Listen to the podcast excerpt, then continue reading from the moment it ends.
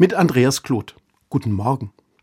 Für mein Lenchen von ihrer Patentante Annie zur Schulentlassung.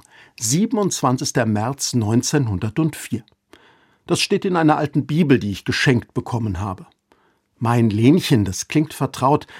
Eigentlich hieß das Mädchen vielleicht Magdalena. Und ich denke, toll, wenn man jemanden hat, der an so einem wichtigen Tag an einen denkt.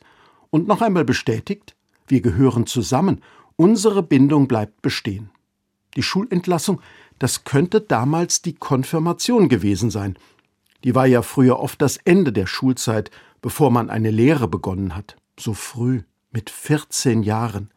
Die Patentante zeigt mit dem Geschenk, auch wenn ich nicht da bin, sollst du sehen, dass ich an dich denke und dich nicht vergesse. Heute kauft man eine Bibel, wenn überhaupt, für den Religionsunterricht, keine große Sache, ein Titel auf der Schulbuchliste. Das war bei Lenchen anders. In ihrer Bibel steht eine Widmung, geschrieben in der schönsten Handschrift ihrer Patentante Annie. Dieses Geschenk ist ein Buch fürs Leben.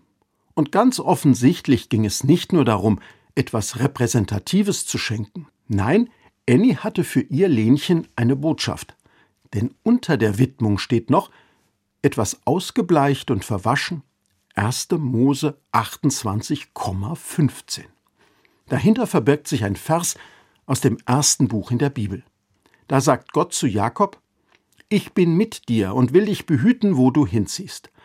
Für Patentante Annie sagt das sicher Gott auch zu Lenchen. Was für ein Satz. Gott verspricht, ein Lebensbegleiter zu sein. Und der mächtige Gott besteht auch nicht darauf, dass er bestimmt, wo es lang geht. Nein, es ist genau andersherum. Der Mensch zieht los, Gott geht mit. Der große Gott ist sich nicht zu schade, neben den Menschen herzudabbe, wie man bei uns sagen würde. Was immer du tust, wo immer du bist, Gott wird dich nicht verlassen. Er vertritt die Patentante Annie bei ihrem Patenkind. Was für eine Widmung, was für ein Bibelvers.